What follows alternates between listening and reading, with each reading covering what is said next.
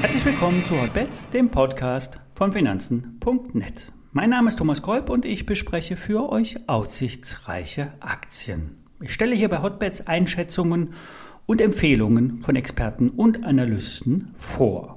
Hotbets wird präsentiert von Finanzen.net SEO, dem neuen Broker von Finanzen.net.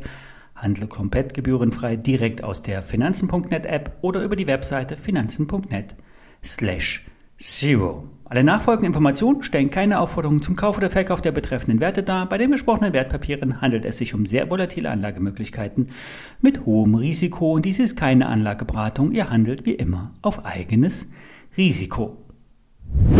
Heute starten wir mit Tapeten. Auch wenn die meisten Wohnzimmer nicht mehr tapeziert werden, der Trend geht wieder zu Motivtapeten, wenn auch nur als Akzent und nicht als großflächige Raumgestaltung. Ein börsengelisteter Hersteller von Tapeten ist die deutsche AS Kreation. Die Gesellschaft ist mit 75 Millionen Euro Marktkapitalisierung günstig bewertet. Nur der halbe Jahresumsatz kostet die AS Kreation. Wenn dann noch die eigenen Aktien und der Cash abgezogen werden, äh, wird das Geschäft mit nur 58 Millionen Euro bewertet. Bei 9 bis 11 Millionen Betriebsergebnis ist das nicht schlecht, bedeutet ein einstelliges Kurs-Gewinn-Verhältnis. Nach vorn geblickt herrscht derzeit mehr Unsicherheit als Prognosesicherheit. Gestiegene Rohstoffpreise und Absatzdellen machen der Gesellschaft zu schaffen. Der Hauptabsatz läuft über den Fachhandel. Der Online-Vertriebskanal ist derzeit noch nicht wirklich ertragswirksam. Also hier gibt es noch mehr Potenzial als Downside. Auch der Trend zum schöner Wohnen, sage ich jetzt mal, mit hochwertigen Motivtapeten hält an und sollte den deutschen Markt stützen. Der Hebel liegt allerdings im Ausland. Vor allen Dingen beim osteuropäischen Markt wird mit günstigen Produkten aus dem neuen Werk in Belarus bedient. Hier kann kostengünstig produziert werden und die ambitionierten äh, Vorgaben an die EBIT-Marge von rund 10% kann nur durch günstige Produktionslinien erfüllt werden. Knackpunkt bleiben die Rohstoffpreise, doch unlängst hat sich der Holzpreis, also die Grundlage für die Papierherstellung und damit entscheidend für die Tapetenproduktion, wieder normalisiert. Für Börsengeflüster ist AS Kreation ein Wert mit einer 3,8-prozentigen Dividendenrendite ein Kauf. Die Investmentstory klingt solide und wer an die Tapete glaubt, sollte sich die Aktie zumindest auf die Watchlist setzen. Thema Watchlist. Ja, asiatische Werte, die besonders unter Druck geraten sind, sollten auf die Watchlist. Der Börsenaltmeister Hans A. Berniger ist bereits wieder in China eingestiegen. George Soros sieht das anders. Kommen wir zu den Hintergründen. Die chinesische Führung hat den Machtkampf mit den großen Konzernen des Landes angezettelt und wird dieser mit aller Wahrscheinlichkeit gewinnen. Es geht um Geld und damit um Macht. Die Regierung will die Kontrolle über die Unternehmen und will eingreifen, wann sie es für richtig hält.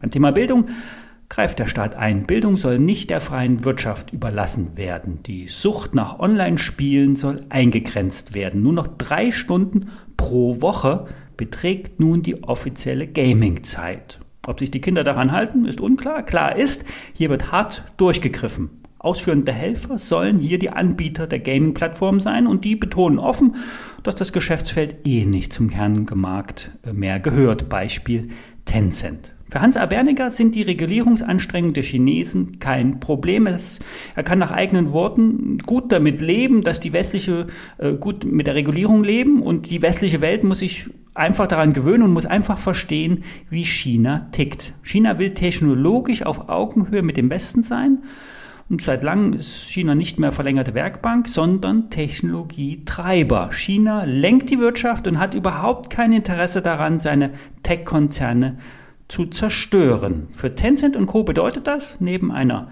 technischen Erholungsbewegung könnten auch mittelfristig wieder der Kurs nach oben gehen. Ganz anderer Meinung ist George Soros, ein anderer Börsenaltmeister. Er warnt vor einer Schnäppchenjagd. Wer jetzt einsteigt, könnte ein böses Erwachen haben. Nach seiner Meinung nach sind die Regulierungsbestrebungen der Regierung in Peking noch lange nicht abgeschlossen und dies könnte die Aktien noch weiter belasten. Fazit? Hotbets empfiehlt derzeit nicht den Kauf. Trotzdem sind Tencent und auch Alibaba stark gefallen. Die Aktien bauen möglicherweise einen Boden aus.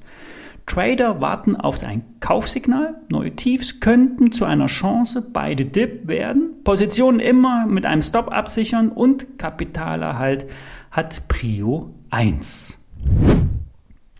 Kommen wir zu der Brokeraktie Lang und Schwarz. Die Düsseldorfer haben letzte Woche die Märkte geschockt. Völlig unerwartet wurde eine Leiche im Keller gefunden, die sich Cum-Ex nennt. Es ist derzeit davon auszugehen, dass im Zusammenhang mit den Ermittlungen und Aussagen im Dividendenkarussell hohe Zahlungen auf Lang und Schwarz zukommen. Nach eigenen Angaben wird mit 45 Millionen Euro gerechnet. Im Worst Case 61 Millionen Euro Belastungen. Die Optimisten führen nun an, dass die Summe zwar hoch ist, nur Lang und Schwarz kann dies locker aus den laufenden Gewinnen zahlen. Der Börsenwert hat sich durch den Kursrutsch um 150 Millionen Euro reduziert. Das ist übertrieben, so die Optimisten. Wenn es gut läuft, könnte Lang und Schwarz an seine Erfolgsgeschichte anknüpfen und in der zweiten Jahreshälfte weiterhin sehr gut verdient haben.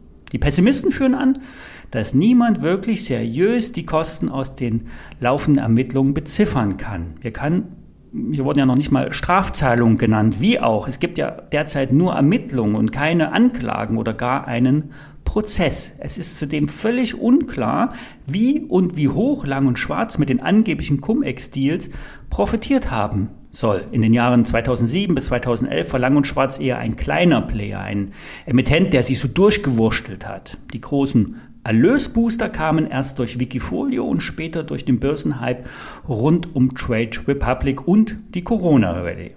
Fazit, die Aktie von Lang und Schwarz ist weiterhin gefährlich. Die Fallhöhe bleibt hoch. Ich kann mich noch gut an Kurse von 8 bis 12 Euro erinnern. Zwar lässt sich das nicht auf die heutige Zeit übertragen, doch Lang und Schwarz betreibt ein flüchtiges Geschäft eher im Privatkundensektor als im B2B-Markt. Und die Zahlen der Neobroker sprechen derzeit von hohen Geschäftsaktivitäten im Kryptomarkt. Der Aktienhandel neigt derzeit zur Schwäche. Die Transaktionen sind rückläufig und von Transaktionen lebt Lang und Schwarz. Soweit für heute.